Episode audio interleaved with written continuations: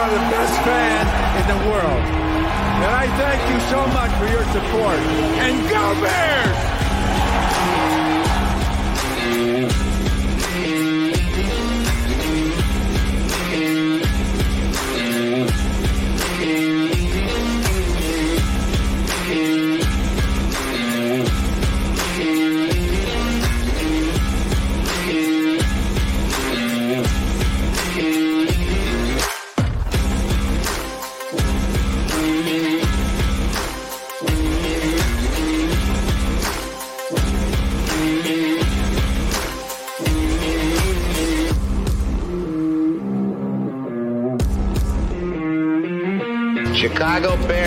First round selection, Walter Payton.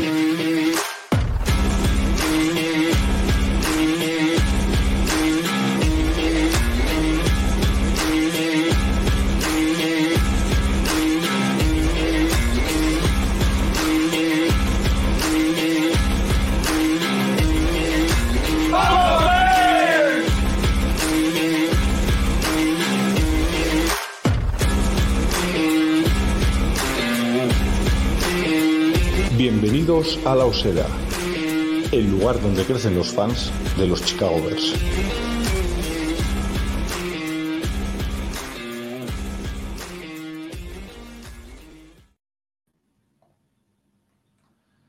Pues una semana, una semana. Eso es lo que han durado las expectativas de playoff en Chicago. Siete días de ilusión y de cuentas de la lechera. Ese es el paupérrimo resultado con el que nos tenemos que conformar durante este 2023 los fans de los Chicago Bears.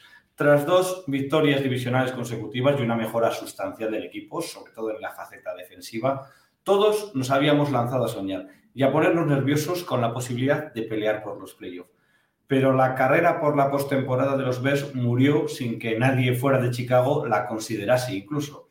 A la primera de cambio, en la primera curva, el tren del hype descarriló sin haber llamado la atención de nadie que no sea, nosotros, un enfermo de Chicago. Es cierto que el primer paso era muy difícil, seguramente el más difícil, con una visita a Cleveland, que es un contender que tiene una defensa top pero también lo es que estaban jugando con su QB4, que tenían una, una secundaria de circunstancias y que sus dos tackles no eran los titulares. Y así nos plantamos en la carrera con expectativas y salimos vacunados, como dirían los argentinos. Después de una gran primera parte y tras una excepcional actuación defensiva, el equipo colapsó. El ataque se mostró incapaz por momentos, bien de conseguir una mísera yarda en la online, bien de cerrar el partido y los Bears perdieron. Y todos sabemos lo que a estas alturas una derrota significa en Chicago. Han vuelto todas las dudas sobre la continuidad de Justin Fields y de Matt Everfluss. Es cierto que hubo fallos individuales en las recepciones, ahí está Mooney y Tony que los acreditan, y que las decisiones de nuestro entrenador condenaron al proyecto y algunas de esas decisiones, luego lo hablaremos, son cuestionables. El proyecto no acaba de despegar y ya hay una corriente que dice que todo se decidirá en Green Bay, en Lambeau, en ese último partido de la temporada y hay quienes dicen que solo una victoria allí puede salvar este proyecto. Veremos, porque antes quedan dos partidos, en teoría ganables, que se juegan en casa y donde la afición podría dictar sentencia. Por si todo eso fuera poco, los partes ganaron, ganaron a Atlanta y en una sola jornada han recortado dos partidos o han perdido dos partidos de ventaja que tenían por el pico 1. Así que ilusión no, pero aburrirnos en Chicago pues tampoco.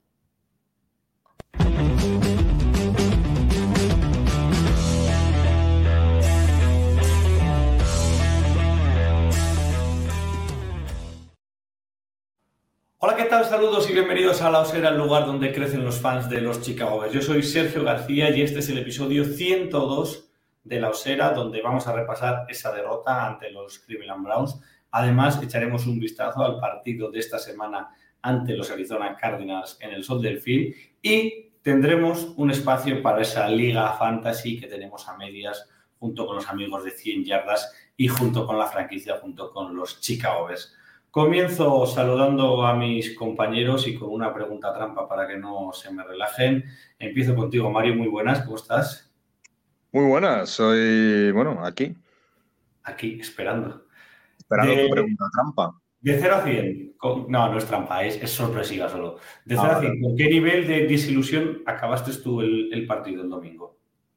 Hombre, a ver, desilusión. Es que la desilusión no fue tanto por perder, sino por cómo se pierde, ¿no? Por ese, ese estar rozando con la yema de los dedos el milagro de ese Hail Mary, de ver cómo Darnell Mooney tiene la pelota atrapada y esa fracción de segundo eh, en el que se le escapa. Y bueno, yo me quedé destrozado, pero desilusión tampoco. Ya sabíamos que era el encuentro más difícil de los que nos quedaban, que era, eh, yo creo, con, con, diferencia, el equipo más duro de, los últimos cuatro que teníamos que ganar. Todavía no estamos matemáticamente eliminados.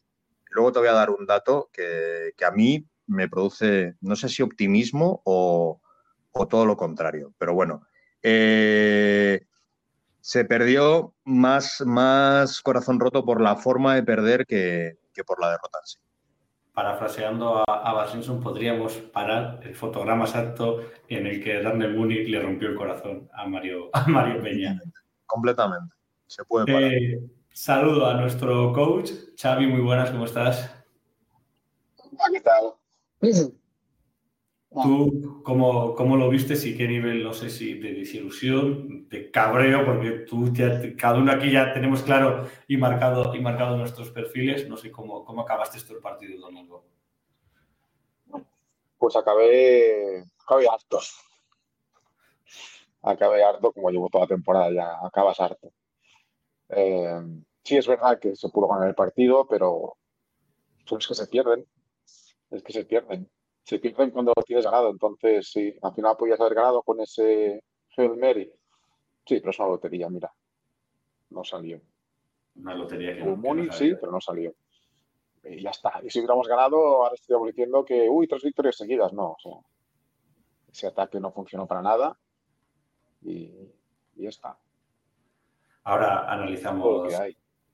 Analizamos. Es que no vemos a la para decidir nada. O sea, está todo ya más que decidido. Sí, te he visto, te he visto caliente en Twitter cuando, cuando ahí han puesto que la situación todavía está partido a partido y que es como una lesión, ¿no? Que depende de Pero alguien, ¿realmente alguien se cree eso? Pues yo creo que eso es lo típico que se dice, porque se tiene que decir, pero que ya las decisiones están bastante tomadas. Lo más que, claro, no, no puedes decirlo, no puedes decirle a un entrenador al que le quedan tres partidos por delante, en enero te echamos ni puedes Entiendo. quarterback, ni puedes decírselo a, o, tampoco puedes decirle, no, no, tú sigues seguro, tócate los huevos y pierdes los tres partidos que quedan, que sigues seguro. No puedes decir ninguna de las dos cosas. Entonces se dice, pues, lo de partido a partido. Pero Voy a saludar a Macbeth para que no diga que, le apartamos del debate, que enseguida nos calentamos. Apartado, fuera. Muy buena, excluido. ¿eh? Segunda referencia a los Simpsons. Venga, vamos ahí. Eh, muy buenas, Mac. Eh, ¿cómo, ¿Cómo lo vistes tú? Nada, yo vi un partido de, defensa de las prácticamente casi, casi las mejores defensas de la, NFL actualmente. Seguimos viendo una secundaria muy poderosa de los Bears que sigue mejorando y seguimos viendo un ataque muy pobre donde solo dependemos de, la conexión Phil Moon, de Phil DJ y que Kame le dé la gana de jugar ese partido o no. A raíz de ahí no tenemos nada. Cero. En ataque, cero. Incluso el backfield ya lleva varias semanas que tampoco rinde lo que rendía. Entonces, bueno, pues seguimos. Encima se nos lesiona Jenkins, que no sé hasta qué punto lleva la lesión.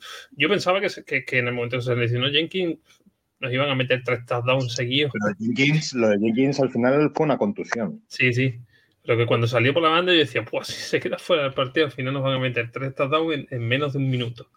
Porque ya sabemos lo que es esa OL sin Jenkins y lo que es con Jenkins a partir de ahí yo desilusionado, ¿no? A ver, yo los cuatro partidos que nos quedaban eran plan de quiero que se ganen los máximos posibles para que se coja esa dinámica de, victoria y, cambiar un poco el clic de derrota a derrota.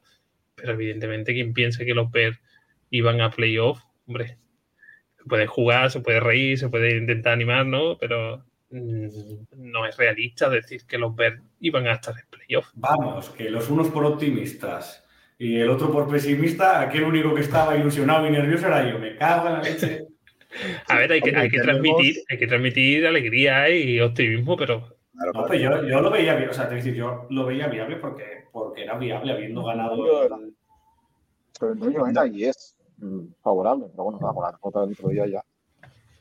Nos daban antes de este partido, nos daban un 5% de posibilidades de entrar en playoff, 5%, y ahora ha bajado al 1,7%.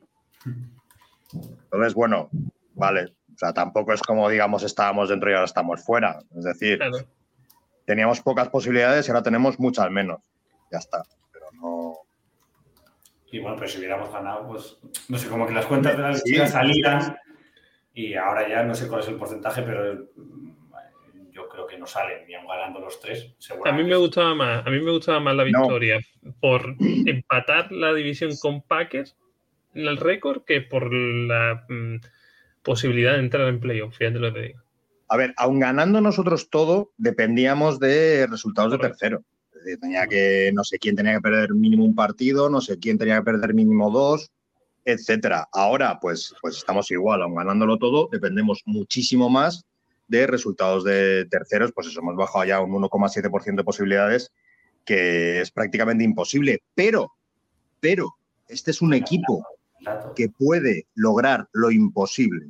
Teníamos un 98% de probabilidades de ganar a los Denver Broncos. Teníamos un 98% de probabilidades de ganar a los Detroit Lions en ese primer partido. Y teníamos un 91% de probabilidades de ganar a Cleveland el partido pasado. En total, solo había un 0,3% de posibilidades de perder los tres partidos. Y Matt Everflus lo ha logrado.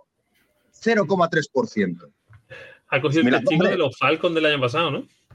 Comparado, comparado ese 0,3% con el 1,7% que tenemos todavía de entrar en playoff, claro que podemos entrar, hombre. si hemos logrado perder esos tres partidos, podemos hacer cualquier cosa. Eh, Xavi, cuéntanos tú cómo perdimos este partido. ¿En qué momento el partido se nos torce? Porque hay un momento, ya sabéis que yo soy no de, de butaca y palomitas, yo no, no, no me enteré si me he enterado de lo que pasa. Pero quiero decir, no analizo lo que pasa y yo estaba muy confiado porque íbamos 10 puntos arriba, el equipo estaba jugando más o menos bien en ataque, estaba jugando súper bien en defensa. Yo vi el partido relativamente controlado. ¿Qué, qué, qué pasó? ¿Cómo lo viste tú? El partido estaba controlado porque nuestra defensa estaba controlando, nuestro ataque realmente estaba siendo inoperante. Entonces, ahí sí que estábamos, pero llegó un momento que no sé por qué. Creo que Everflux le apreció los fantasmas de Lions y de Broncos y de todo esto. Y empezó a, cantar una defensa más, como, más preventiva, ¿no? Y, ahí se fue, ahí se fue. No sé, hubieron jugadas que estaban mm, Jones, primer tres en cobertura. Eh, que uno fue el, percepción de que era no recuerdo cuál era el factor de, Cleveland, pero bueno. Y, yo creo que eso, que ahí se, se todos los fantasmas. Sí que es verdad que hubo un drive que acabó en touchdown, que fue un poco los cebras allí estuvieron un poco desacertados, el, touchdown de, de Njoku. No tanto por el touchdown, que si piso fuera o no piso fuera, era muy justo, bueno, pero sí que hay una jugada previa con un holding clarísimo a, creo que era Johnson, que no pitan, que, que les en muy buena, muy buena posición. Es decir, que de estas... No sé. Termina, termina, Xavi. No, no, eso, pues yo, yo no fue eso, o sea, no sé por qué se, se, se pasa a esa, a esa defensa así más, más blandita, más eh, preventivo, vamos a aguantar. Y cuando vas a aguantar, pues, mira, acabas palmando porque, porque tu ataque tampoco tiene una respuesta. Realmente no, no, no hubo ninguna.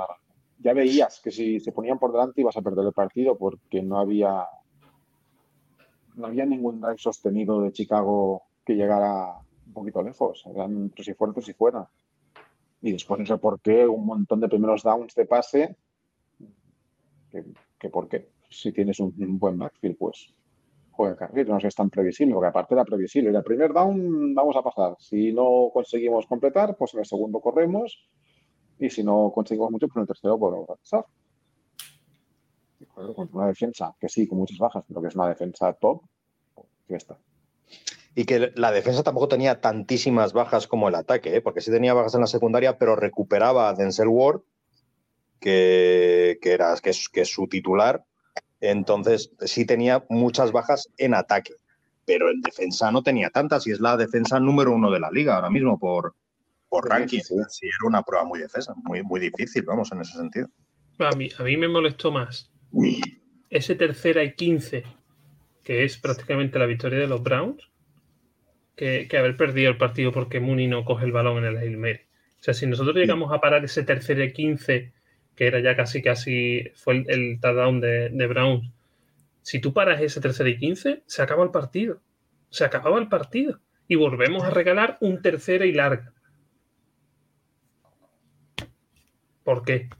Por falta de, de, concentración, porque no se entrenan, porque somos, yo creo que somos de las primeras defensas en regalar esos terceros down largos, tío, que no se entiende. En el otro partido hicieron un tercero y 28, no sé si os acordáis. O sea, un tercero y 15. No es, no es un tercer down largo, un tercer down largo se llama a un tercera y 7, tercera y 8, es un Claro. tercer down larguísimo. Infinito, Es un tercer down infinito, o sea, de, de más de un down, de más de 10 yardas. Entonces es, es sí, sí, de toda la razón, Mac, es completamente Eso incomprensible. es el que más me jodió, porque es que encima lo estaba viendo, yo estaba viendo, digo, mira, lo paramos, un tercer down, yo digo, el 15, digo, aquí está el partido, si lo para, te quedan tres minutos y pico, que quedaban tres minutos y pico, porque ellos no, eh, siguieron avanzando después de ese tercer down, siguieron avanzando hasta que nos dejaron los 30 últimos segundos, ¿no? Los 28 creo que fueron, y tú decías, bueno, si lo paras aquí con 3.15, tienes los tres tiempos muertos tú y los tres tiempos muertos ellos. O sea, te da tiempo para matar el partido, seguir avanzando en carrera, meter un field y dejarle la mierdecilla a ellos. No, te hacen un tercer y 15 y se te queda cara de tonto, porque encima es un tercer y 15 que no tiene nadie alrededor. Que tú dices, no, es que fu, eh, en dos metros lo has roto y le has dado el pase. No, no. Tranquilamente, flaco, tiene sus 4 o 5 segundos y allí a la izquierda donde hay un solar. Entonces, eso, eso, no es, eso no es porque el nota ha sido bueno, eso es porque tú no lo has entrenado bien.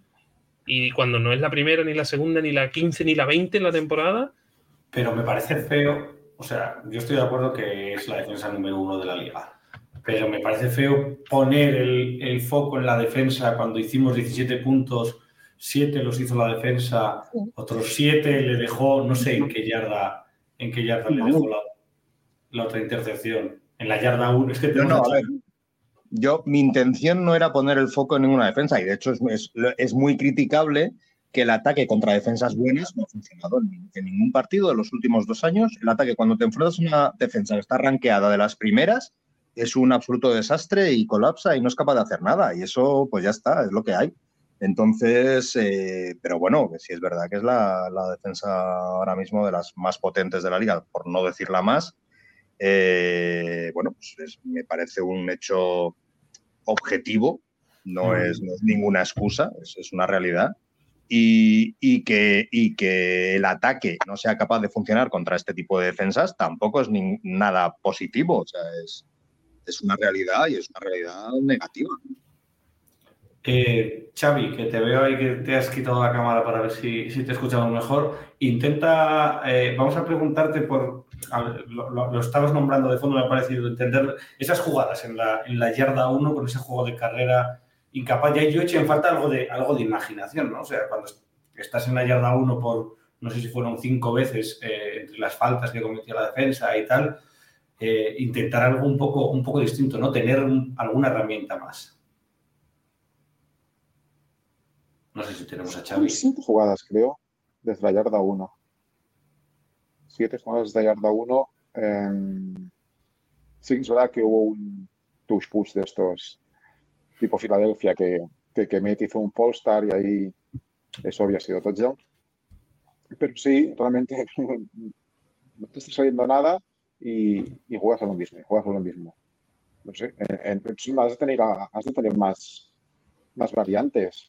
Tienes dos Tyrants, tienes em, tres runnings, tienes un fullback. No sé, busca algo. No, puede ser que te paguen tantas veces. No puede ser siete veces que pare la defensa. Y la otra jugada llamativa, otra, la otra acción o decisión que sin lugar a dudas hay que traer aquí al podcast de los era, es esa última jugada de la, de la primera parte, donde decidimos, yo creo que ya anteriormente podíamos haber intentado acercar algo más el field goal, pero bueno, en cualquier caso decidimos no tirar el field goal para, probar suerte con un Helmeri porque con el viento se escapaba del, del, rango de field goal de, de Cairo Santos. No sé cómo lo visteis, Mac, que resoplaba o Mario. Yo creo que el, el Racing de Passer, esa que no sé si lo viste, yo estoy ya tan cansado de este árbitro si lo pita, este árbitro pita que te soplen en la oreja, el otro ya le puede arrancar la cabeza que no te lo pita, el otro esto no, esto sí, es que es una locura. El, disparate que tienen entre ellos mismos de, criterio, pues no, van a tener a los fans. Yo ya cuando veo un Racing de Passer ni le hago caso. Porque... A ver, pues yo, yo diría lo contrario. El, criterio del Racing de Passer con respecto a, a Justin Fields ha sido muy, ah, coherente toda la temporada, que es no pitar ninguno. Porque este es clarísimo, vamos, hasta el, árbitro más, digamos, permisivo con ese tipo de acciones tenía que haberlo pitado, porque es una buena leche bastante después de que suelte el balón. Entonces, era Racing de Passer clarísimamente, pero aún así no estoy de acuerdo con ese con ese Hail Mary, no sé, o sea, por muchas condiciones que, que haya, eh, a mí chutar un field goal me sigue pareciendo que tienes bastantes más posibilidades de anotar que, que tirar un Helmeri. Un Helmeri es una moneda al aire. Es que un Helmeri son muy pocas opciones de, de, convertirlo. Y yo estaba, estaba revisando aquí en la tablet los últimos instantes del partido porque me da la sensación de que las llamadas no fueron especialmente las, las más indicadas para, para acercar un poco el balón si las circunstancias eran, eran así de malas.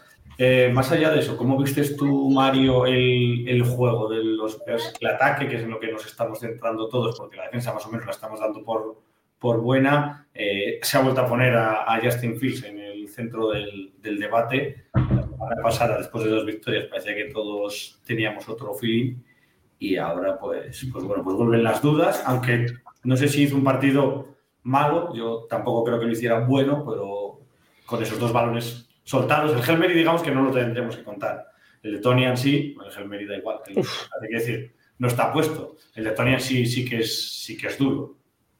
Sí, sí, sí, sí. A ver, yo creo que el ataque fue de, de, más a menos y el más nunca fue muy bueno tampoco, pero bueno, al principio era más o menos, se ganaban yardas, no habían cadenas y más o menos se sacaba algo pero, pero la segunda parte se colapsó completamente. Después de un buen tercer cuarto, como acostumbramos a hacer buenos terceros cuartos esta temporada, pero muy malos cuartos cuartos. Entonces, eh, en el cuarto cuarto el ataque colapsó completamente, fue, fue nulo y, y es un problema. Tenemos un coordinador ofensivo que no ha sido capaz de, de establecer un ataque en los dos años que lleva y creo que eso va a condenar a todo el proyecto, sinceramente, Fields incluido, si me preguntas a mí. Ahora mismo, ¿cuáles son mis sensaciones?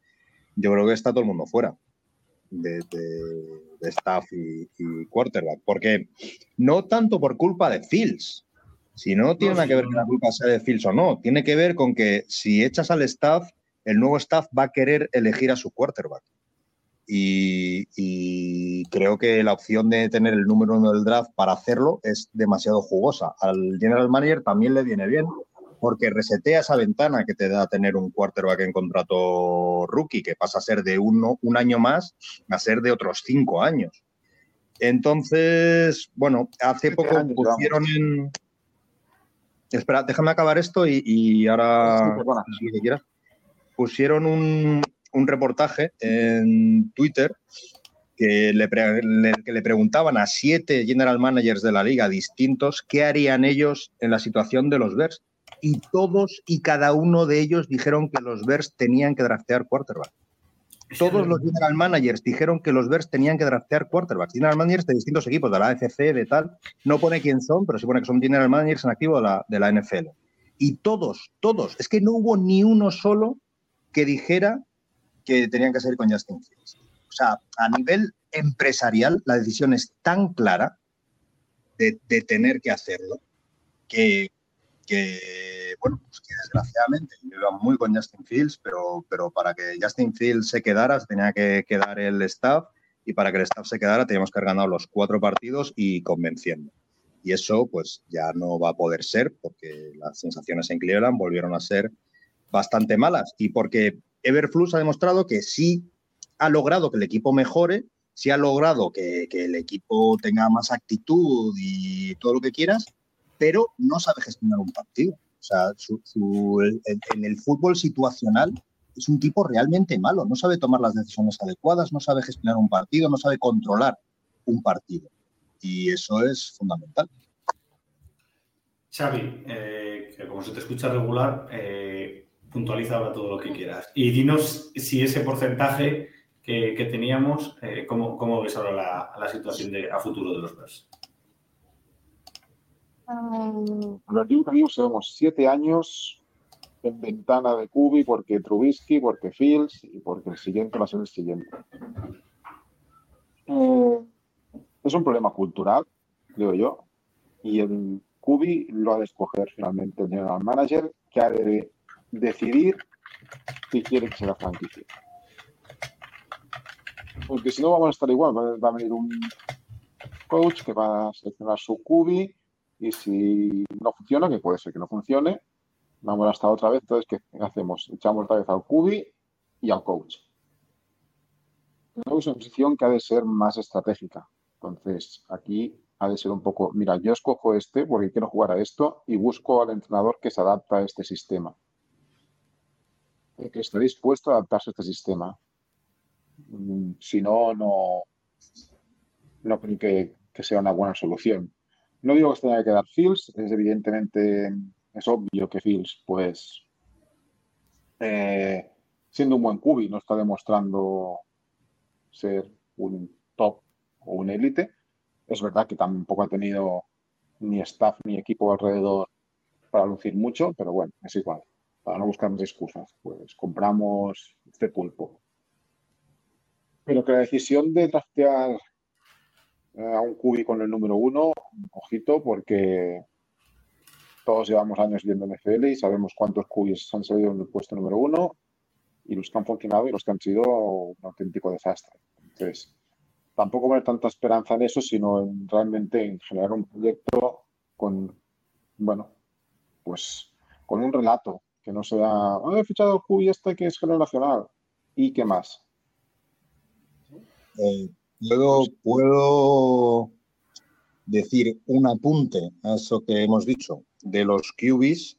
Es evidentemente que todos hemos visto muchos QBs siendo el primero elegido en el draft que, han sido un boost, que han sido un auténtico fracaso, pero he de decir que Caleb Williams viene con un aura de QB generacional que muy pocos QBs han traído y los QBs que las han traído sí han funcionado. estoy hablando de eh, Trevor Lawrence, estoy hablando de Andrew Luck, estoy hablando de que le están poniendo en esa, en esa tier.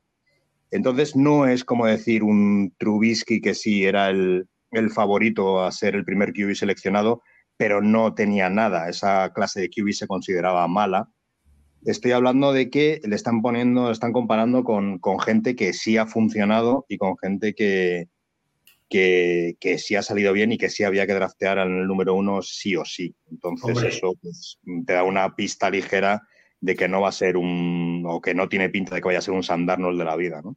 Y luego llega, si elegimos bien el head coach, llega a una situación ideal. O sea, yo no diría inmejorable, pero te quiero decir, llega a una situación en la que con el otro pick le puedes dar una herramienta, un wide receiver, aunque no se llama Harrison Jr., o el tight end este que que está ahí entre, entre los primeros picks del draft. Brock eh, Bowles se llama. Brock Bowles, exacto. Llega con una OL muy buena. O sea, en crecimiento joven, te quiere decir que, que puedes dar herramientas. Llega en una situación que ya le hubiera gustado a muchos otros cubis que han salido en equipos malos, porque en realidad nosotros no somos el uno.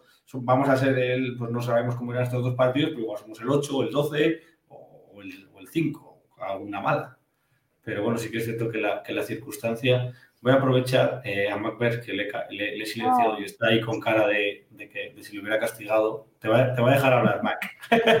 que es que se te escuchaba, se te escuchaba el, el teclado. Tú eras Sí, el más no. optimista, Porque No estaba sé. con, lo- con lo de la fantasy. Dime. no sé si mezclando eh, deseo o, o sensaciones. Tú eres el más optimista con respecto a la continuidad de todos. Lo recuerdo hace dos semanas. No, no, y yo no soy optimista. todos. Una cosa es la sensación que tenga y otra cosa es lo que yo ¿Sigues quiero. teniendo la sensación de que se quedan todos? Sí. Y cada vez más. Y cada vez más. Sí. No sé, Todos, no- todos no. o sea, no, todos, todos no, sí me refiero a- a las dos piezas clave que es, que es Everflow y Field, creo que los dos se quedan. Luego creo que Getsi sí saldrá. Hombre, yo lo que hablamos, yo mm, al final, mm, lo, que, lo que siempre dice Mario, ¿no? De alinear las patas del proyecto, o sea, ya, pues ya, ya sí que es cierto que yo, yo prefiero que salgan to- los dos. Pero si ya si se queda Phil, pues que se quede también Everflux, lógicamente. Yo es que soy del barco de Field. Yo, yo creo que Field sí puede darnos algo. Creo que, Ahora- creo que sus deficiencias son, son entrenables. Y, no está, y el equipo no está bien entrenado. En la defensa sí, se está viendo que sí, que la mejoría es buena, pero tiene que haber más. Un head coach, tienes que saber si, si tu, su- tu coordinador ofensivo no vale a la cuarta semana, largarlo. Y si no sabe cantar las jugadas, pues tomar decisiones. Pero estamos viendo que Everflux quizá el puesto de head coach todavía le queda grande en el, en el tema de tomar decisiones dentro de su staff. En vez de él queda grande en el tema de tomar decisiones dentro de su staff, de su staff Y de entrenar a, a- Y- a desarrollar un QB que puede ser que no será élite. Ya que, yo creo que todo el mundo los partidos. entende- todo el mundo sabemos que Phil no va a ser élite. Para ser un QB élite, eh, yo que sé, Mario que, que lleva viendo los Bears muchos años, o Xavi que lleva viendo mucho fútbol americano, sabe que un QB élite nos sale uno cada 10 años o uno cada 7 años. O sea, eh, vamos a ser realistas. En la NFL, ¿cuántos QB élite hay hoy en día? ¿Mahomes? Bueno, pero depende de dónde pongas el nivel de élite, ¿no? Te quiero decir, Es que O sea, entonces, más. sí, hay más, te quiero decir, ahora mismo. No Mete a Josh Allen, metes a Hart, si quieres meterlo.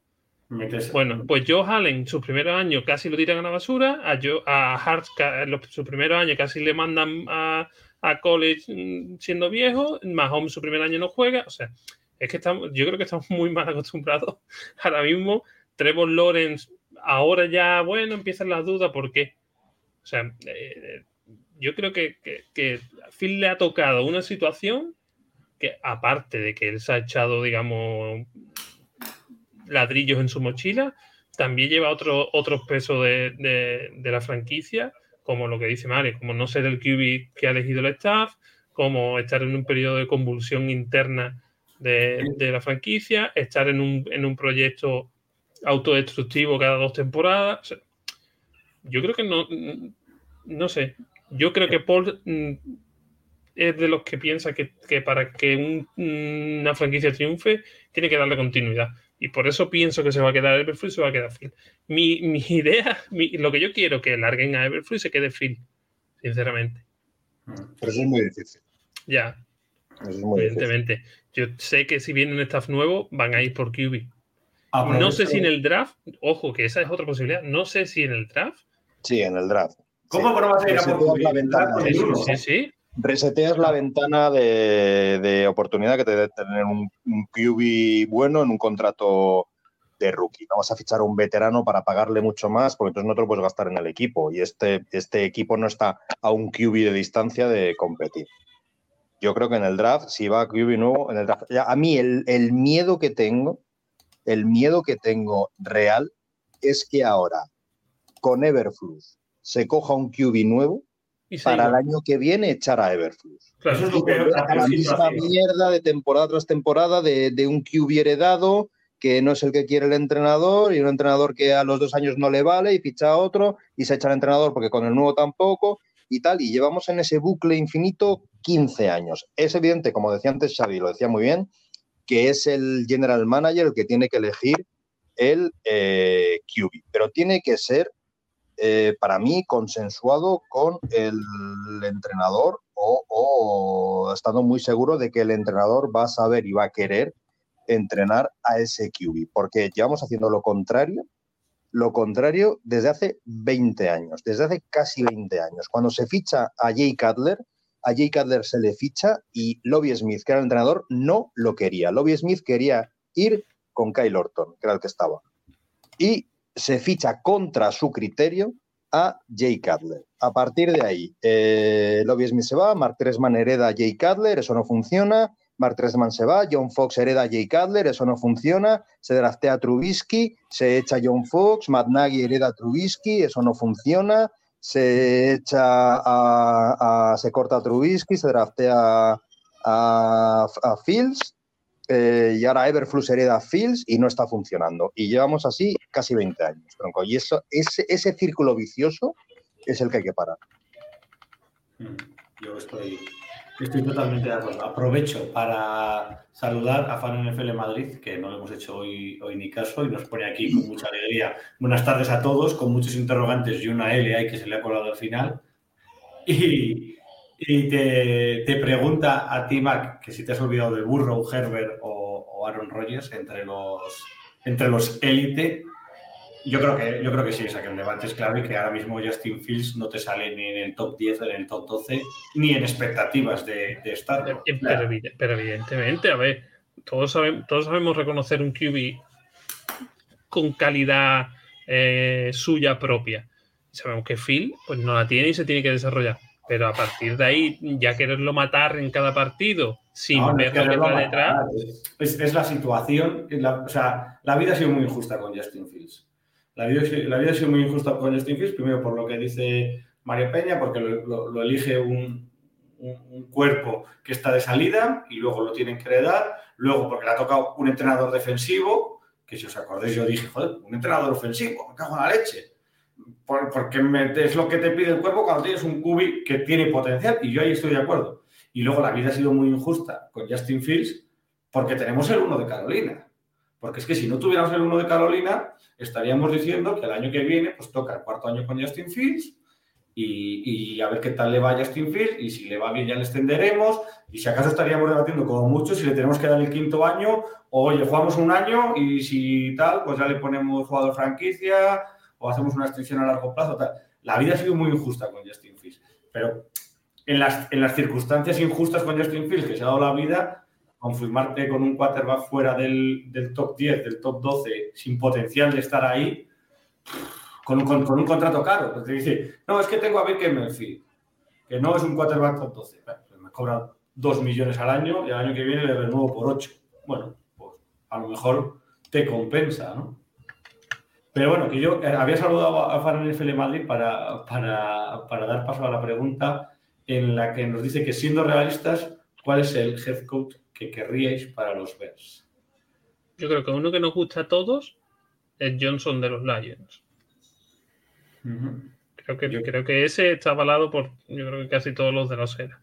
A partir de ahí, el problema que tienen los Bears ahora mismo es que hasta que no pase la Super Bowl no puedes hacer entrevistas. Johnson Harbour sería así como lo más. Harbour no va ahí, no va a venir.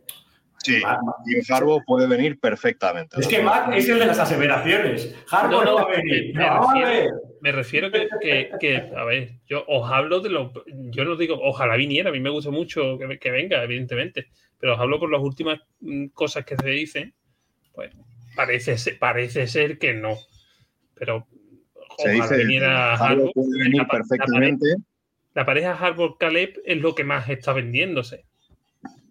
Pero, tú, pero yo creo que Harbour no iría por Caleb. Yo, sinceramente, creo que Harbour no elegiría Caleb. Yo y Jay McCarthy.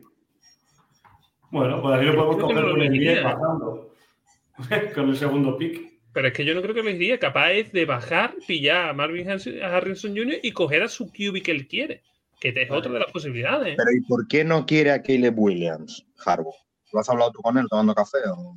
No, no, digo que es que creo yo, viendo lo, viendo lo que ha entrenado, creo que no iría por Calais, creo que iría por uno más de, lo que él ha entrenado, creo. ¿eh? Tengo la sensación. A ver, al final eh, no somos expertos en college, pero lo poco que veo, creo que Michigan lo hemos, o hemos visto algún. Además, conocemos a Harvard. Creo que no iría por Caleb. Además, últimamente no sé por qué, pero Caleb está teniendo muchas críticas. Me llama la atención. tantas críticas, ¿eh? No está teniendo. O sea, yo, yo lo que veo es, hay un submundo, que es los fans de Chicago discutiendo sobre que Caleb es un llorica y no sé qué y no sé cuántos, y, un- y- y- y discutiendo que Justin Field no es tan malo, que yo me encuentro en ese, en ese también, y sales de ahí y escuches lo que escuches, es Caleb es el número uno, y, todo el mundo da por hecho que los Bears se van a deshacer de, de Fields, que si consiguen una segunda ronda, pues bien por ellos, y no una tercera, y, y lo da todo el mundo por hecho. Y me llama la atención, Mario, ese artículo, que lo tengo yo pendiente todavía de leer, porque digo, hostias, esto es largo de... Era era largo. Ese artículo de habla con los general managers de otros... O sea, yo no sé, no sé si eso es viable o no sé si eso aquí en España pasa, que el, que el redactor de AS llama a siete entrenadores de la liga y le dice, oye, si tú estuvieras en la situación en la que está el Madrid entre Hombre, Vinicius y... Es, es- es- son, ligas, son ligas y competiciones muy distintas. Eso en fútbol es mucho más difícil, digamos, eh, trasladarlo. me choca así de primera. Dice, hostias, ahí, de verdad, yo, me lo creo, pero yo, en principio, sobre todo cuando son medios, medios fiables, no hay por qué, creer, no hay por qué no creérselo. Pero decir, ole sus tal que este tío ha cogido y se ha tomado siete cafés o, o siete videollamadas con, con siete general managers de la liga le ha dicho, oye, si tú estuvieras en Chicago, ¿qué harías? Me gusta, me gusta que se puedan, que se puedan hacer esas cosas. Xavi, a ver cómo te escuchamos ahora. A ver qué tal. ¿Mejor ahora? Hombre, qué mejor. Eh, Ahora Venga. sí, ahora sí. ya hemos vuelto. Un nombre que no sea Johnson ni Harbaugh. Que no sea Johnson ni Harbaugh. Johnson de los Eagles. Otro Johnson, muy bien. Bien Vale. jugado. ¿eh? Bien, bien, así nos ha, nos ha- nos ha dado. Eh, pues si os parece, vamos a hacer una pequeña previa para que Mario, que supongo que se tendrá que ir como todos los días, ¿no? No, hoy no, hoy no, pero eh, cuando venga, esperamos visita y cuando venga, pues sí me desconectaré, pero hoy de momento no ha llegado todavía. Pues así vamos, que un ratillo más me quedo. pues vamos con, con la previa de los Cardinals, a ver qué me decís. Kyler Murray. Marquise Brown. Hollywood caught it.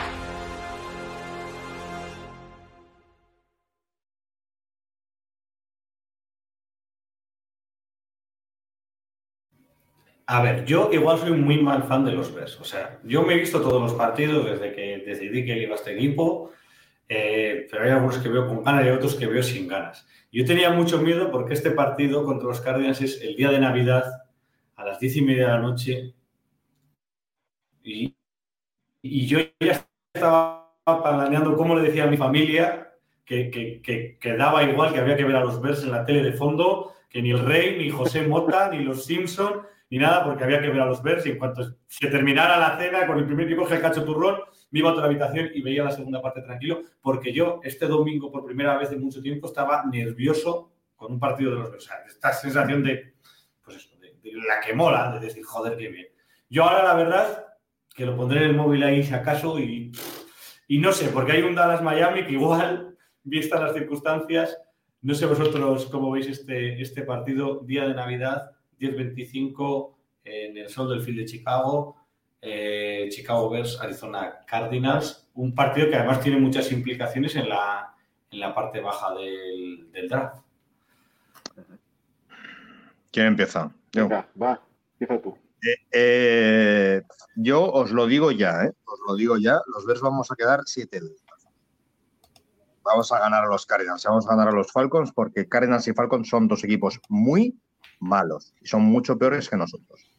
Pero Nosotros al final se ha demostrado que no tenemos tan mal equipo, que lo que tenemos es un entrenador muy mediocre, un entrenador, cuando hablamos de fútbol situacional de controlar un partido malo, después, hablando de otras cosas, pues no tan malo, porque sí es verdad que el equipo ha mejorado y que, y que el equipo está mostrando algunas de las cosas que, que se pretendían, pero yo creo que, que a Cardinals y a Falcons nos da para ganarles y creo que palmamos la última jornada en Green Bay y que cerramos con un récord de, de 7-10 que con un entrenador mejor que ganara los partidos en los que tiene un 90% de posibilidades de ganar, pues sería un récord de 10-7 y estaremos eh, creo que ganamos. Los Cardinals son un equipo peor que nosotros, sinceramente. Peores que nosotros.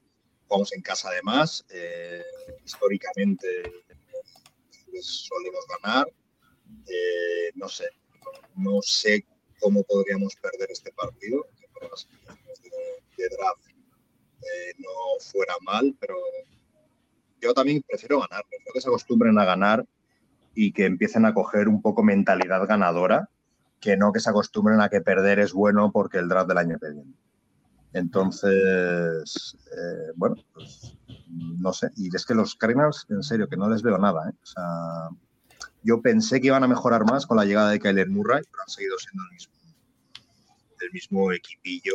Creo que les falta mucho todavía. ¿sí? Xavi, tu turno. Que no Kyler. Murray, ¿eh? Top, top, un pick top, ¿eh?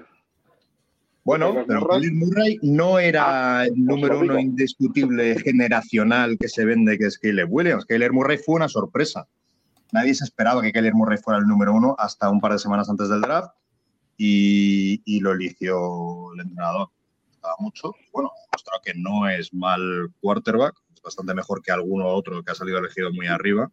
Los rollo los Ga- Gabert o Blake Bortles o gentecilla así pero no es, no es la misma situación en la que llega en teoría Caleb Williams. Caleb Williams se le compara con gente con la que a Caleb Murray nunca jamás se le comparó. Bueno, dejando de lado la anécdota. el partido lo veré porque aquí no se celebra tanto la noche de Navidad, se celebra más el día 25 que no la noche. Entonces lo veré. Eh, me imagino que ganaremos. ¿Te imaginas?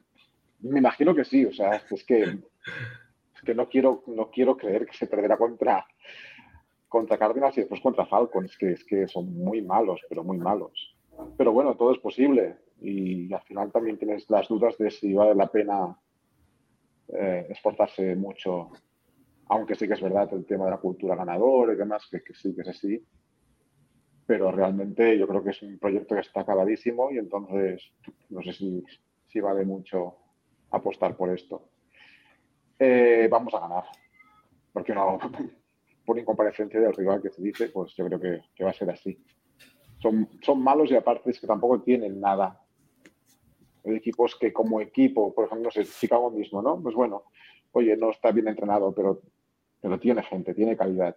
Es que, es que Cardinals, aparte creo que estaba Marquis Brown está cuestionable. Bueno, ya veremos aquí el domingo. Pero imagínate si encima lo tira Marquis Brown. Pues no sé, ya se Ya. pasarán. No conozco a nadie ya. Marc, Ah, Tienen, a, James Con- a James Conner, que espero que haga un partidazo porque me estoy jugando muchas fantasy, ¿eh? estoy en semifinales Ah, bueno. fantasy. Y espero que James Conner haga- nos haga un partidazo, pero aparte de eso. A mí me da mucho miedo eh, este partido. ¿Por qué Porque. quieres perder o por qué? No, no, yo, no- yo no yo ya os he dicho antes que yo no quiero perder, aunque eso eh, influya en, en que al final seamos un top 15 en vez de un top 5. Pero el miedo que me da es que eh, eh, Arizona empiece a, a tanquear y, y Carolina empiece a, a sacar una victoria o dos más. Carolina son muy malos. Carolina no ganan ningún partido más. Han ganado el que podían ganar, que era el duelo divisional contra otro equipo muy malo. Carolina no vuelve a ganar. Carolina es un equipo muy, muy, muy malo. En principio no debería ganar ninguno de los tres, pero viendo Mira, el nivel de Packers también, tampoco me sorprendería. No sé, los, que- Packers, que- los los Packers son mucho mejor equipo que Sí, sí, sí. Yo que sí, pero vi- viendo el nivel al que llegan a, a esta semana, Pero es que yo creo que hay, hay partes que son, eh, y tampoco son equipos siempre, sino momentos de la temporada en que hay equipos que son funcionales y equipos que no son funcionales. Entonces, cuando tú no eres funcional, y yo tengo el miedo de que, de que nos puedan ganar por eso, porque lleguemos otra vez al final y de alguna manera extraña eh, lo, consigamos, lo consigamos perder. Nos dice para NFL Madrid que los Cardinals no son tan malos, que tienen algunos jugadores eh, buenos y nos da su, Ya, su pero- resultado. Vale, pero es que, mm, querido fan NFL de Madrid, eh, un equipo NFL son 53 jugadores. Tener tres buenos no te vale para tomar por culo. Tenemos aquí... Y es que tener 20 buenos para ser un equipo decente. El Cardinals no tiene, tiene buenos 5 o 6. Tenemos aquí los partidos que le quedan a Carolina, que nos dice, por cierto, EFAN en el NFL Madrid, que si nos esperamos el, resultado del último Monday Night Football, porque con el resultado último en Monday Night Football, eh, Seattle, que ganó, había jugado contra Carolina, Filadelfia, que perdió, había jugado contra Nueva Inglaterra, se llevaban cuatro décimas. Creo que lo, me hice una captura de pantalla para poder ver cómo y cuánto influye cada partido, y por eso decía yo en la entrada que han perdido dos partidos de ventaja porque ganaron el suyo y esa, eh, esa, ese baremo de la dureza del calendario se ha empatado. O sea que ahora mismo Carolina y New England, yo creo que más que Arizona, porque con Arizona sí que hay otro partido más y estos 40, 0, o sea, 0,4 0,04 de, de, dureza de calendario yo creo que no se, no se compensan en, dos semanas, pero yo creo que ahora la cosa más que con Arizona está entre, entre New England y, y Carolina. Decía Mario, ha ganado el que, el que podía ganar de los que le quedan. Ahora Carolina tiene tres partidos, tres partidos eh, contra rivales que están jugando los playoffs, que son los Packers, eh, Jacksonville y Tampa Bay.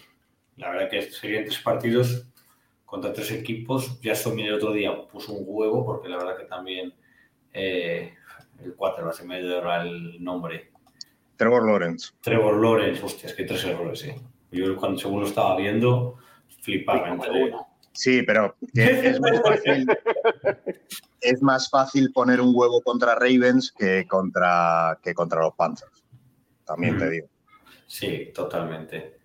Estos son los tres partidos de, de, de, Carolina y los de New England, que también hay que tenerlos en cuenta, que yo creo que tienen contra Jets en la última jornada. Denver, sí, lo sé. Queda Denver, Buffalo y Jets.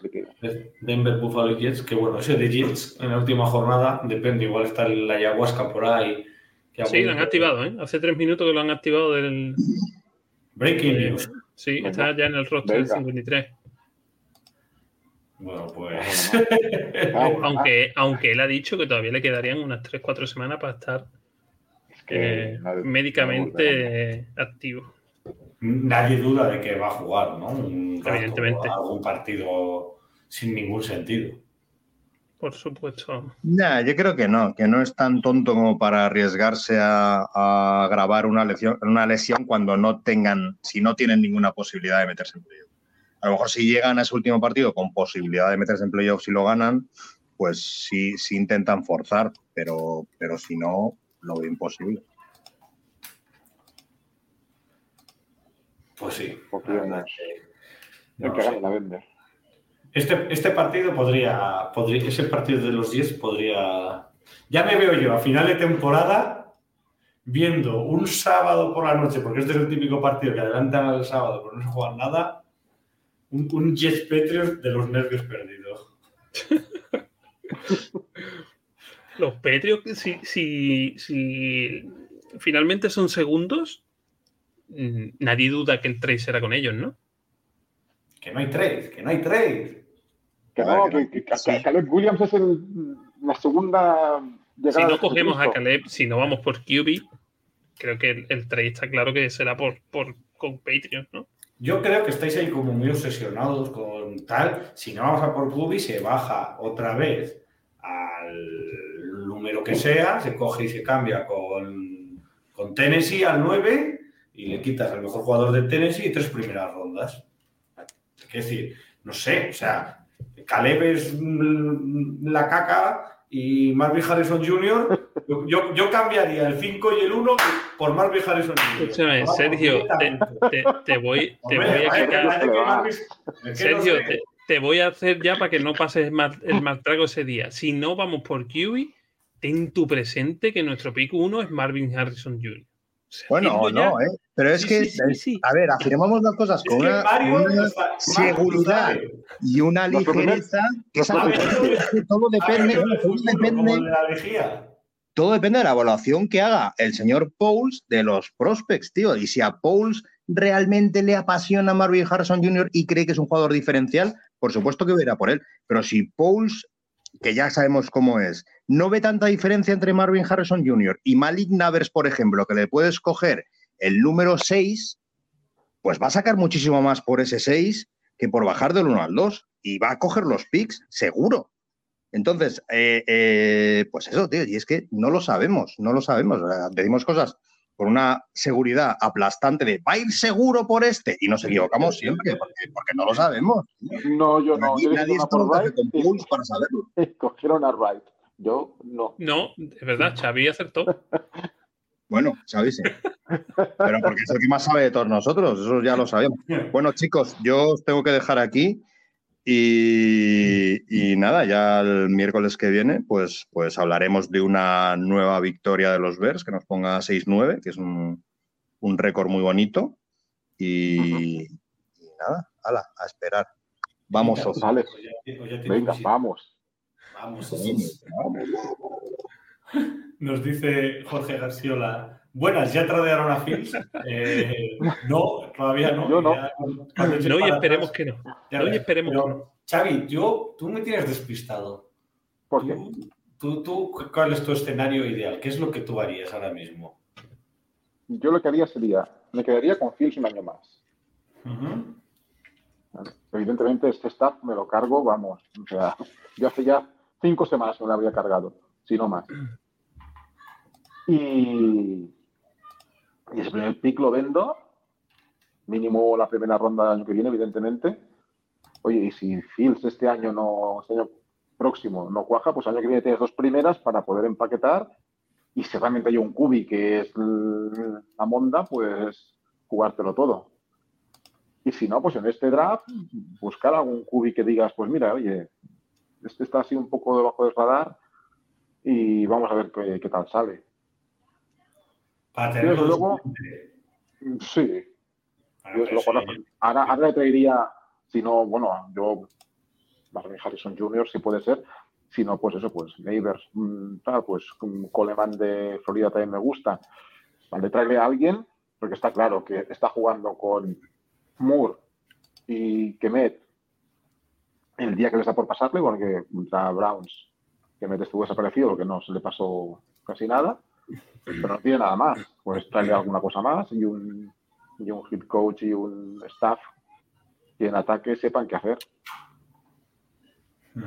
Última oportunidad, pero darle una oportunidad porque es que realmente entre Nagy y, y Getsi, el pobrecito, se el cielo. O sea que yo, yo, yo pensaba que tú eras partidario de, de reiniciar también. A ver, o Yo, sea, yo siempre he yo lo no. puedo entender, yo puedo entender que, que exista esa, ese pensamiento de reiniciar, pero es que tampoco estás en el quinto año de Fields. Le queda todavía uno y si quieres otro más. Pues vamos a ver. Que, es que a ver, eh, somos Chicago, ¿eh? O sea, ¿qué, qué otro QB compar- comparado con Fields ha tenido Chicago? Porque McMahon ganó una Super Bowl, pero mm, tampoco nos vamos a flipar. Era un equipo con una defensa de la leche. Candler era un tío con un talento increíble, pero uf, era más vago que, que yo que sé. Te voy a hacer, Del resto, te voy a hacer tres preguntas en este, en este escenario que tú nos manejas. O sea, tú ahora mismo, eh, eso ya nos has contado lo que, lo que te gustaría, lo que tú harías. Tú ahora mismo, si los Chicago Bears llegan mañana y te dicen, Charlie, vas a ser el head coach o el GM de los Chicago Bears, tú dices, pues tengo el uno, pero voy a confiar en Justin Fields. Tienes esos bemoles bien puestos para decir, ¿qué más me va a tener el uno? Yo heredo el problema de este, me quedo con, con esto que yo sé sacarle, sacarle partido. sí, sí, sí. Yo, me quedo- yo ahora, yo hoy me quedo con Justin Fields. Vale. Es que aparte, Sí. de, de verdad, o sea, y ahora fuera coñas eh, con el tema Caleb, yo es que mm, me da mucho miedo Caleb Williams, de verdad. Me da mucho miedo porque se está poniendo muy arriba y, y al final las estadísticas también son las que son. Y cuando se enfrenta con equipos potentes, eh, ha sido un fiasco. Pues claro, verle lanzar contra Nevada, San José State, Arizona State y no sé qué, hombre, sí, a ver, has de saber lanzar. Tampoco te voy a decir que el chaval es manco, pero cuidadito, ¿eh? Vale, siguiente pregunta. Eh, en- entiendo que si ahora te quedas con Fields en febrero, en abril le das el quinto año, ¿o qué hacemos? ¿Lo dejamos Eh, libre? No, yo ahí, yo ahí sí que. No, no, o sea. Yo, él sabe que el año que viene se está jugando continuar o no. O sea, lo dejaríamos Sí, un año y luego que- nos pida. Bueno, luego, mira, si se va, pues. O le, o le das el quinto año y busques un trade por él o, o que se vaya. Sí, igual has perdido una segunda ronda. Si, si lo tradeas este año, a lo mejor te dan una segunda. A lo mejor. Porque claro, como también te has dedicado a dejarlo por el suelo, pues igual es una tercera lo que te van a dar por él. Luego yo también tengo otra, otra esta. Primero porque en parte es la es el discurso que teníamos, que escuchamos el año pasado, ¿no? Te quedas el Steam, no, no coges nada con el 1, tradeas, tienes una primera ronda, por si al año que viene decides, ya tienes dos primeras rondas y puedes subir. Hemos tenido una suerte inmensa, vamos a poder elegir un cubi sin tener que subir, sin tener que gastar las dos primeras, vamos a tener otra, otra de gratis. Pero si al año que viene tú lo tradeas a un equipo, el que sea, uno normal, y te acaba dando el 8, y tú tienes eh, una defensa a, a Marvin Harrison Jr., el otro jugador que has elegido con tu propio pick, eh, tú tienes el 8 y el 15, y con el 8 y el 15 no coges el cubi que quieres. Con el 8 y el 15 quiere, decir que Fields ha hecho un buen papel y por lo tanto eh, bueno, vamos a ver pues si, no, si, no, hay una. No, es un buen papel, ¿no? Te quiere decir que, que, joder, que el 15 lo podríamos tener ahora mismo con, con esos tres partidos famosos de, de Mario Peña del 0,003%. Leo, para no, para no hablar siempre, siempre nosotros, dice Jorge. Eh, la única manera de que se quede Fils es que se quede Flux. Si se va a Flux, el nuevo Kubi, eh, el, nuevo, el nuevo head coach va a ir a por el nuevo staff va a ir a por Kubi en el draft, que era un poco lo que estábamos hablando. Y ya en estas opiniones personales, que aquí cada aficionado de los Bears tenemos una, que él no se quedaría con Fields, que si Fields fuera burro o Allen Mahon, entonces sí, bueno, entonces no tendríamos debate, ¿no? Entonces no... Pues sí, sí, pues sí, sí lo tendríamos, porque diríamos que, bueno, que sí, que muy bien, que Allen, que muy bien Allen, pero que Allen tampoco ha llegado a Super Bowl. Entonces, ¿por qué a Allen? Que cambiamos, porque tiene Caleb, que Caleb sí que es bueno. Lo tendríamos seguro. Segurísimo. Bueno, yo, yo, creo, yo, yo, creo, que el problema es que todo está mmm, directamente en el, ¿sabes? Como en el alambre. Y que yo creo que ninguna de las dos decisiones es, o sea, que no hay una decisión clara. Yo creo que, que hay debate por eso, porque la cosa está muy justa. O sea, es decir, los que se quedan con Fields dentro de tal entienden que, el, que estás corriendo un riesgo gordo y, y los que, que, apostamos por coger a, a Caleb o, o, a May, eh, sabemos que Fields tiene, tiene potencial. Jorge apunta otro, otro, otro punto al debate, es que Fields cuando tiene precio, cuando tiene valor, es ahora, que todavía le queda un año, un año de novato, que si el año que viene hace un mal año y no funciona, pues ya ni una tercera ni, ni nada. Y Mario Alfredo García nos dice que él iría a Kubi en este draft, pero elegiría al de Notre Dame. Yo estoy un poco con, con, Mario también, la verdad, por todos estos comentarios que nos llegan. Pero lo que decimos, fuera de la atmósfera Chicago, todo el mundo tiene claro Mira, que es Caleb y soy, Boca. Yo, yo soy, me soy seguidor de Notre Dame en, en college y lo siento, Mario, pero yo no cogería el QB de Notre Dame. No, tampoco, ¿eh? Lo siento. Igual, que decir, no. no. igual quería decir North Carolina, que es el Nick May, no sé. Puede ser. Ah, supongo, supongo Puede que ser. sería... Porque vamos, de Notre Dame. No, Notre Dame. Supongo que será North Carolina, sí que lo he leído yo. Que lo, le, le he leído yo. Pero si bajamos y yo qué sé, si queréis Curia, y si bajas un poco, no puedes coger a Daniels, que le menciona mucho, claro. ha sido trofeo Heisman. Sí. Es que estamos ahí, estamos metidos en el 1, el 1 porque el 1 y porque Caleb y porque el 1. Y yo creo que ahí se corre mucho, mucho riesgo porque, mmm, vuelvo a repetir, ¿eh? de Cubis número 1, sí, es que venían con otra aureolas igual. De Cubis número 1, hemos visto un montón que han sido unos petardazos de mucho cuidado. De hecho, Mahomes fila donde sale, ¿eh? en, el, en el draft. O sea, Sí, dice Mario que era el de North Carolina. Sí. Vale, y nos dice también Mario respecto a este, a este debate que si te quieres quedar con Fields, le tienes que dar a Marvison Harrison Jr. y si le das a Marvison Harrison Jr., entonces no puedes bajar lo suficiente como para tener una primera de, de 2025. hombre, tenemos dos primeras, ¿eh? Tenemos dos primeras, ¿eh? Dos Sí, primeras, sí, pero claro, él dice, él dice si, tú, si tú quieres coger a Marvison Harrison Jr., no sacas una primera del año que viene. Sí, con el Hombre, otro. hombre, con tu primer pick has sacado una primera. primer que si, pick, vendes- ¿no? si tu primer Sí, pero- pick, Él dice si, otra si quieres a Marvin Harrison, no puedes... con el, con el número uno. ¿Cómo que no? Tú no, bajas, no, tú bajas el pick No. 1. pero, No, porque él pero- piensa que lo coge con pero el baja- No, no, no, que lo bajas poco. ¿Sabes? O sea, que no puedes, que si lo bajas al mismo Inglaterra, Es pues igual. no, te vas a sacar- no te vas a Es sacar igual. ni- que sea el 1 por el 2. O sea, yo a New England, si quiere el 1, me da una primera año que viene. Vamos. Es que, No sé yo. es que no el sé. número 1 es igual. Bueno, lo, bueno, lo, lo bueno de este año del pick 1 es que en teoría solo hay dos QBs. eh, en, en teoría, ¿eh? que yo creo que hay más, pero bueno, en teoría solo se hablan de dos QBs para ese pick 1, que, que no es eh, Caleb, pero bueno, si fallara Caleb, se, se mete a Drake May y yo creo que, que, que todos van a estar diciendo, oye, es que el que suba, o sea, de todos los que necesitan QB, saben que van, que van a tener oferta por subir a ese pick 1. O sea, si, si sí. Patriot tiene que subir, si eh, eh, no sé qué, no me acuerdo ahora mismo que necesitaba más QB, pero imagínate, de que hay 5 QB, estoy seguro de que los 5 le van a hacer oferta a Bears por ese pick 1. Giants 60 QB. Giants, aunque Te lo aseguro. a- Entonces, ahí, ahí es la mano que tenemos que ver de Pauls. Es decir, no venderlo al primero que venga. Oye, no, pues me voy a esperar al draft. Al día del draft.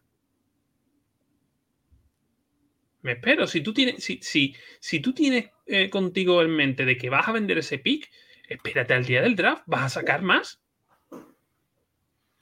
Bueno, pero si llega un momento en el que tú coges una oferta que consideras adecuada. Pero, pero el año Sí. pasado lo decíamos, el año pasado tú decías, vale, el año pasado ¿por qué? Porque bueno, porque buscábamos un receptor que nos dé 4 o 5 años, que sea bueno, y dio la casualidad que, bueno, Carolina te daba su, su pick, su, su primera ronda de este año, te daba DJ Moore, y era una oferta muy suculenta.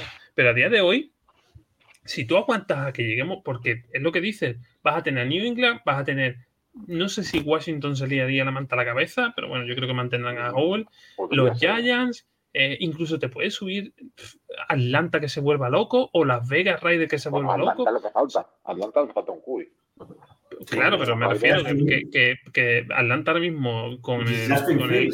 Con- no, no, pero que con el head coach que tiene, lo mismo es capaz de poner sus mm, huevos en la mesa y decir, yo voy con Desmond Raider. O sea, yo a Atlanta me espero cualquier cosa.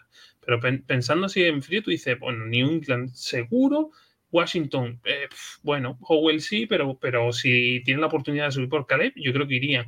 Ya, Yo ya, yo creo creo- que irían. O sea, yo creo que hay varios equipos que... A mí me hace gracia, porque Caleb Williams encanta para todo el mundo y a todo el mundo le tiene que encantar menos a nosotros. No, no, No, no, yo no no. digo que can- No, yo no digo que digo que, que, eh, ahora mismo el run run es que Caleb es el pick uno, es el pick uno, y como hay tanto run run, y, los Bears dicen, bueno, mi prioridad es un QB, eh, yo creo que no. Entonces los demás equipos saben que solo está Caleb como QB generacional para, oh, es que, y Yo se van a creo- matar por ese pick uno. Yo creo que tener el 1 y llegar al día del draft me parece un sinsentido. Me parece que tiene sentido si tienes el 2 y esperas y en el 1 sale. Meyer y entonces se vuelve la gente loca. O en el 1 sale Caleb y hay un equipo que dice Las Vegas, es que a mí que me gustaba era Meyer. Subo porque puedo subir a- al, al 2. Pero el 1, tú lo o sea, tienes la- o sea, no, no aumenta su no puede aumentar su valor. O sea, para Pero, aumentar pero, pero Sergio, tú empiezas, por ejemplo, te voy a poner un ejemplo. Imagínate que Carolina no, no nos da su pick, ¿vale? Y, y, y- y necesitan QB. Ponte esa situación, ¿vale? Y Patriot están segundo y necesitan QB también. Automáticamente no es que a ti te guste Make, es que sabes que tú, Caleb, no lo vas a coger. ¿Entiendes lo que te quiero decir? En esta situación, tanto el segundo como el 29 tienen opciones de coger a Caleb. ¿Por qué? Porque el pick 1 no van a buscar QB. Claro, pero yo lo que voy Entonces, pero si los Bears tienen seguro de que no van a ir por QB, yo me espero al draft, genero que la gente empiece ahí a pegarse mm, peo pero la gente ya se pega en agosto, en, en mayo. y en- y No, es como- no es lo mismo. Tú, Bueno. tú en mayo, tú en mayo tú dices, venga, yo en mayo tengo meses por delante para negociar. Sí, claro, o en mayo por digo, delante. o en mayo Y llega digo, el- vale, se ha llega el día quedado- del draft, Claro, cuando llegue- Cuando llegue el día del draft, tú tienes el miedo de que yo acepte la oferta de otro equipo que no seas tú. Y vas a ofrecer seguro más que en mayo, te lo aseguro. o cuando llegue el día del draft, yo ya he cogido a Kirk Cousins y ahí te quedas con tu puto picuno. El que va por Caleb no va a coger a Cousin en mayo. Hombre, si no me lo quieres vender el 1, yo me tendré que buscar la vida. Voy a esperar a ver bueno, si se te ocurre que me quieres vender el 1 cuando te queden 4 minutos en el reloj. Te aseguro yo que antes de irte por Cousin, te esperas al segundo pick y te coges a May. No, pero que soy, que no, que te estoy hablando que soy Tennessee. ¿Qué me espero? Si tú no me quieres vender el 1, me estás pidiendo 17 eh, primeras rondas, pues, me- pues, pues tendré que buscar otra opción. Tennessee- mira, si Tennessee quiere ir a por QB, te va a ofrecer el doble de lo que te va a ofrecer New England en mayo. Te lo aseguro. Pero el día del draft, New England te va a ofrecer lo mismo que Tennessee. ¿Me entiendes? O no. El- Bueno, sí, es, es, el- es arriesgarse mucho, sí, evidentemente se desgaste, pero O sea, te decir que yo teniendo el 1, o sea, te quiero decir, sube por, por, por la necesidad y por la empresa, pero va a haber equipos que se van a buscar otra opción y te van a salir de la puja. Y entonces yo te voy a decir, ah, pues antes lo queríamos cuatro, pero es que ahora ya solo lo queremos dos. Bueno, bueno, pues oye, yo qué sé, ya veremos. Te quiero decir que puede pasar lo que tú dices, Sí, sí, o sí. puede pasar que lo tengas que mal vender. Los, decir, los escenarios a día de hoy son. Escenario. Atlanta nos da su primera por Justin Fields. ¿Qué me decís? No. Mm, Que no va a pasar, te digo. Vamos. No, no, no, no. Vale, sí, está, está Pace que está un poco chalado, sí, se va un poco la olla cuando paga. Pero yo no creo que te den una primera por Fields. Yo, yo, estoy poniendo un, un escenario, porque aquí os estáis poniendo. Vale, sí, No, no, pero. pero A, a renunciar, a renunciar a, Justin, a, a Khalil Herbert, porque nos van a dar el oro de Moscú. A Phil no, yo vale- no le vas a sacar, a Phil no le vas a sacar. Si, si, si sacas una segunda, ya te puedes montar una, una after hour de cuatro días. O sea, no te van a dar una primera ni de. Vamos. Pues si, jugamos, si jugamos a eso, que Atlanta nos da la primera, hombre, ahí te puedes plantear el hecho de decir, de decir, bueno, es que tengo tres primeras este año. Vale. Me planteo. Ahí sí que, bueno, pues mira, si me das una primera, igual sí que me lo planteo. Y mira, la voy a jugar, pues no sé, con Caleb o con May o con Daniels o sí, o con JJ McCarthy. No lo sé. También dependerá del entrenador que venga, que yo repito, para mí la decisión no la de tomar el, el head coach, porque si no estamos siempre pendientes del head coach y um, quien traiga. O sea, que tú por una primera estarías dispuesto a renunciar a, a Fields. Yo sí, por una primera sí. O sea, yo lo que no, o sea, yo lo que no quiero es sacarte de encima a Fields por una tercera, mm, porque bueno, mira, ya me sobras y voy a buscar con el primer pick eh, Claro. al, que, al que me venga. Ahí no. Ahora, una primera, hombre, es que una primera es, es mucho precio por Fields. Eh, entonces sí. Pero eso Sí. también la primera, o sea, una primera que no sea que no sea tampoco tan tan tan baja. Si no, no. Hombre, una, una primera, un, un top 20, te quiero decir aquí, yo qué sé, en Minnesota no va a ser, pero bueno, Un Tampa. un Tampa, sí, un top 20. A ver, lógicamente no te van a. O sea, Atlanta es una locura, pero yo qué sé, Pittsburgh dice, venga, para ti. Seattle, que no tiene Cook, vamos, que tiene un Cook y que es. decir, el problema de estos equipos, no sé cómo los llamaba el, el otro día en, en- en el Capologist, ¿no? Como, como mediocres, mediocres premium o mediocres deluxe, ¿sabes? Pues a lo mejor un equipo de esos piensa que Justin Fields le puede dar el salto. Y puesto que no pueden coger un cubi eh, élite, pues bueno, podrían, podrían ir. Nos dice Mario Alfredo que él cree Totalmente de que, acuerdo. que Arizona con el 3 va a ir a por Maverick Harrison Jr. Por eso decimos que, no va a pasar del pick 3. Por eso lo Pero digo. bueno, a ver, también puede ser que Arizona mm, quiera Haga más trade cosas down. y diga, bueno, voy a hacer trade down si consigo más picks, porque al final este, este Hombre, draft falta de mucho. no viene un. Sí, que es verdad que Harrison Jr. es buenísimo y demás, pero no viene ese solo receptor. Entonces, a lo mejor dice, oye, mira, pues si me bajo al puesto, yo no sé, ¿eh? de Chargers, pues tampoco me pasa nada. Y nos dice aquí eh, Krusty Puma que si Pittsburgh se llevó a Trubisky, que fácil también se llevan a Fields. Bueno, ¿eh? Tru- Trubisky, oye, está- están buscando un traspaso para George Pickens. O sea que. Trubisky es de esos, de esos, ¿no? Que dijimos, ah, Trubisky en otro equipo seguro que triunfa, eh, y, y no fue así. Que también si tiráramos de biblioteca, También se ha ido un equipo que tiene tela, ¿eh?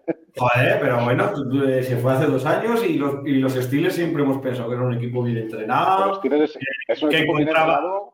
que encontraba Pero receptores que- debajo de las piedras, de que es que aquí cambiamos, pu, pu, pu, ¿sabes? Pittsburgh era el paradigma de equipo No, bien no, yo sigo diciendo que, que Pittsburgh es un equipo bien entrenado, que me gusta mucho a mí el entrenador. Pero es un equipo que siempre está ahí, es el eterno Es un equipo aspirante a, Es a un nada. equipo bien entrenado, pero no está entrenado para competir. Entonces, aquel vestuario, no sé, siempre tiene gente dentro un poco tocada de, la cabecita. Y, nos deja aquí Fan NFL Madrid una, un comentario que yo me da miedo ponerlo porque me tengo que ir y nos puede dar para media hora más de debate. Que dice: Estáis enloqueciendo, que eso es verdad, y que no hay tanto equipo que esté 100% necesitado de Kubi, que eso podría ser una cuenta que hagamos, pero vamos a esperar a que se acabe la temporada. Y, como vamos a tener muchos meses, que esto ya no lo sabemos, ya será nuestra tercera off-season. Nuestra segunda off-season. Sí. Tercera. Tercera off-season. Que ya, que ya tenemos experiencia en intentar cubrir el, el desierto, así que ya haremos un día un análisis pormenorizado. También cuando sepamos si tenemos el 1 o no tenemos el 1, si ese 5, que ahora es un 5, puede acabar siendo el 13, dependiendo cómo... El día del draft, todos conectados aquí haciendo las risas y ya está. Eso es. Así que nada, que, ha sido un placer. Bueno, no, no, espérate. ¿Y, la Fantasy Ver qué pasa? Fantasy. Siempre... Es, que, es, que, como no.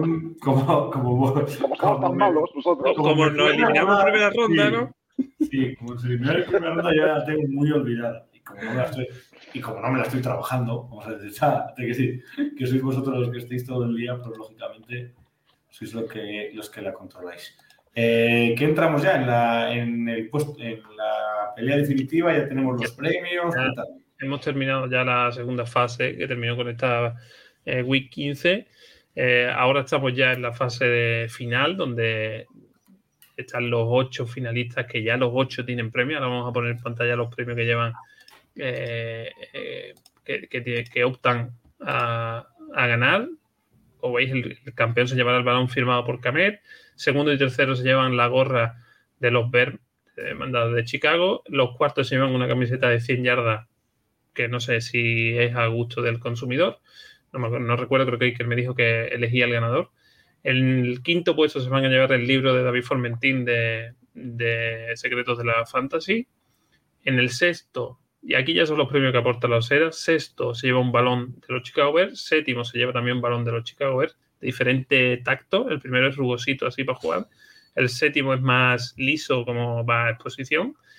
Y, el 8 se llevará la camiseta de, la Osera. Ocho premios para ocho finalistas de 600. Creo que está bastante bien. Ahora tienen que competir entre ellos que, como antes me has dicho, no, te he silenciado porque estábamos, estaba tecleando, porque hemos tenido problemas en la liga que habíamos creado esta mañana eh, de, esta fase final. Pues hemos tenido un error y hemos puesto playoff y ahora la aplicación no nos dejaba crear playoff a partir de la week 15. Entonces, si no estáis escuchando a los ocho finalistas, por favor, os he enviado otro email para que entréis en la liga que hemos creado. ¿Vale? La explico un poquito. Va a seguir siendo una liga de puntos totales, pero en realidad estáis jugando playoff, que ahora vamos a hacer el sorteo de los partidos. Lo único que ustedes entraréis en vuestra liga, veréis los puntos que habéis hecho cada semana cada uno y, los playoffs lo iremos colgando nosotros en nuestro Twitter de la Osera para que se vaya viendo los enfrentamientos. Es decir, ahora haremos el sorteo de los enfrentamientos y tú tienes que mirar los puntos totales que ha hecho tu rival. Si tienes más, pasas a la siguiente ronda y automáticamente vas a saber quién te toca porque vamos a subir el cuadro de playoff ya con el cuadro hecho. ¿Vale?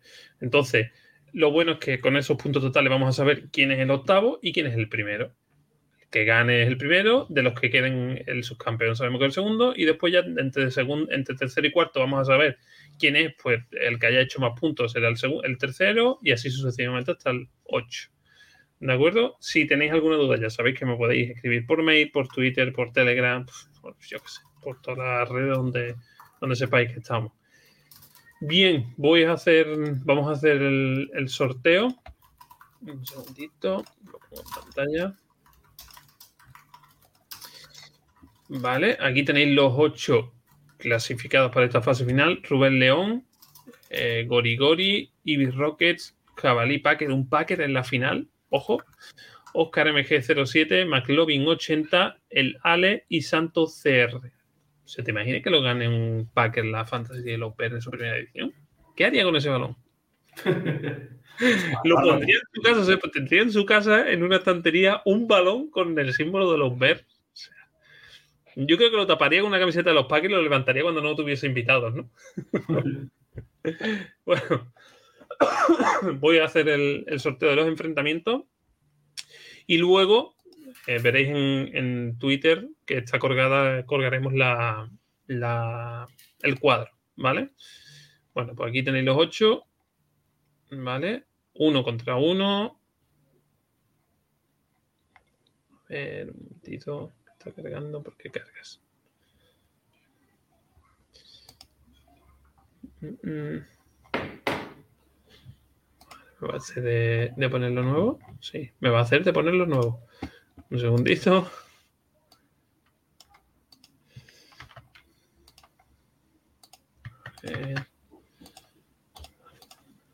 Aquí lo tengo. Vale. Ocho. Uno contra uno.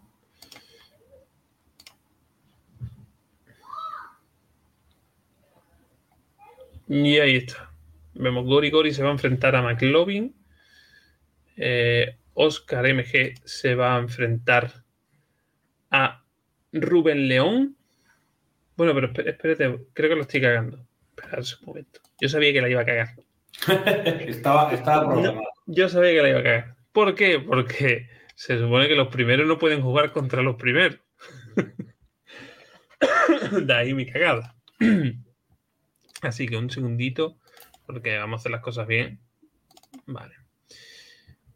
Los primeros de grupo son Ivy Rocket, Javali Packer, McLovin y Santos CR. ¿De acuerdo? Voy a ver si, si la he cagado en el sorteo. Vamos a ponerlo. Es que aquí, como no me deja poner quién es primero, quién es segundo, quién es tal. Vale. Entonces, voy a poner primero por conferencia. Vamos a poner a. eh, vale, un segundito. Voy a poner. Espera un segundo. Voy a prepararlo. Voy a poner otro de esto mejor y es más fácil.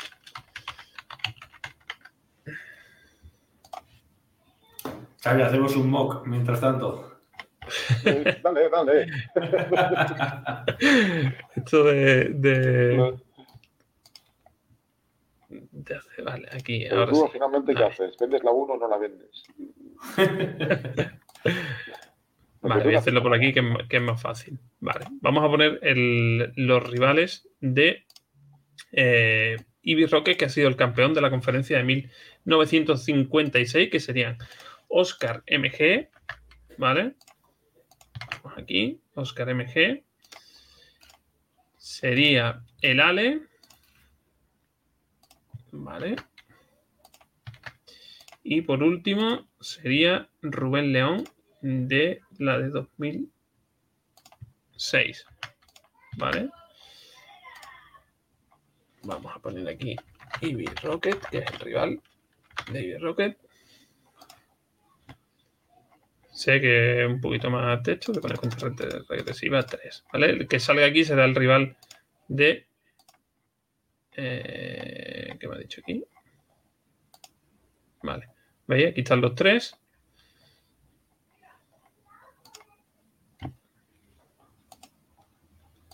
Y el rival de Eevee Rockets es Rubén León. ¿Vale? O sea, Rubén León se enfrentará a Eevee Rockets en la primera. Ahora, el, primero de la de la conferencia 1963 Jabalí Packers. Vamos a hacer ahora. Ya sabemos que Jabalí Packers puede enfrentarse a Gori Gori. Aquí, Gori Gori. Se puede enfrentar a El Ale.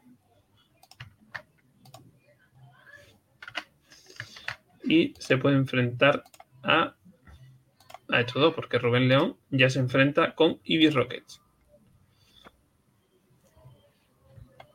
Porque no se puede enfrentar con, con el de su grupo, evidentemente. Voy a poner. Vale, no me tengo que poner 10 segundos por narices. Bueno, pues 10 segundos. Jabalí Packer, que se va a enfrentar. ¿Eh? los que lo estén escuchando en podcast se merecen una, una bacon total, brutal de esas que salen ahí anunciadas. Sí. Se va a enfrentar a Gori Gori. Jabalí Packer se enfrentará a Gori Gori. Y ya sabemos los otros dos enfrentamientos, puesto que no pueden jugar entre ellos mismos, ¿no? O sea, sería Ibiro que juega contra, contra Rubén León. Jabalí Packer juega contra eh, Gori Gori. Por lo tanto, eh, queda McLovin, que no puede jugar contra el Ale. Por lo tanto, jugará contra eh, Oscar MG. ¿Vale? Y el último que era Santos RC. ¿Dónde está? Aquí, Santos RC. Que jugará contra. Eh, ¿Contra quién juega Santos RC? A ver, un segundito. O sea, Ibis Rocker juega contra Rubén León. Cavalry Packer con Gori Gori. Malone. Ah, y Santos RC contra el Ale. ¿Vale? ¿Correcto? Entonces, os pongo, os digo los enfrentamientos. Ibis Rockets juega contra Rubén León. El ganador de ellos jugará contra Jabalí Packers o Gori Gori. ¿Vale? Eso será, sería una semifinal. Y la sigue por el otro lado jugará McLovin contra Oscar MG y Santos CR contra el Ale. Y los dos ganadores irán a la semifinal. Lo dejaré bien puestecito en nuestro Twitter con su, su imagen bien puesta, su, de, qué liga vienen. O sea, me ha gustado mucho porque vienen todos de. Se han clasificado para, para los últimos. Eh, ligas de George Halas, ligas de Jaguar, ligas de eh, Walter Payton, o sea, los, los emblemas de, de los Bears, pues van a estar ahí jugándose ese baloncito. Así que pues nada, ahí estamos. Esos son los fantasies, la fantasy de 100 yardas de la Osera y de los Bears. Pues nada, hay dos jornadas, eh, tres jornadas que nos quedan de liga para, para, darlo todo y para seguir disfrutando de la NFL que luego se hace el desierto muy largo y, y le vamos a echar de menos. Que Xavi, Mac, ha sido un auténtico placer. Nos escuchamos la semana que viene creo que no, por mi parte, pero bueno. Eh, no, no, no, no la, sema la, semana que viene, recordad que la semana que viene, el miércoles, eh, hacemos el sorteo de los que están participando del, de, del sorteito que estamos haciendo con... Vale, claro. eso, ¿no? No, le está interesando mucho a la gente, pero bueno, cada uno. Sí, la verdad que lo que estoy digo, eso está muy tranquilo, eso está. Sí. No todos los días se gana eso, pero bueno, cada cual. Que sepáis que eso, que en la, en la Osera Fan podéis buscar en Twitter, en el tweet fijado, ese, ese concurso con esa toalla oficial de los Chicago Bears, esa pegatina también de, del equipo y, y la, de la Osera, la firma de Roberto Garza, que, que se va para la casa del que sea. Eh, me quedo con este mensaje para, para despedirnos. Krusty Puma, un placer escucharos las escondidas en el trabajo. Pues que sea leve, baja, baja, un poquito el volumen ahora, porfa, que sea leve y. ¡Vamos, osos! ¡Vamos! ¡Vamos! Y felices fiestas, nos han felicitado Mario, Jorge, toda esa gente. Igualmente, no, igualmente. No, no, hemos hablado mucho de espíritu navideño. Como vamos a estar liados viendo a los Bears contra contra, contra Arizona, no nos hemos embriagado mucho del espíritu eh, navideño. Un saludo, feliz Navidad a todos y nos Igualmente. vemos. Adiós. Adiós, adiós.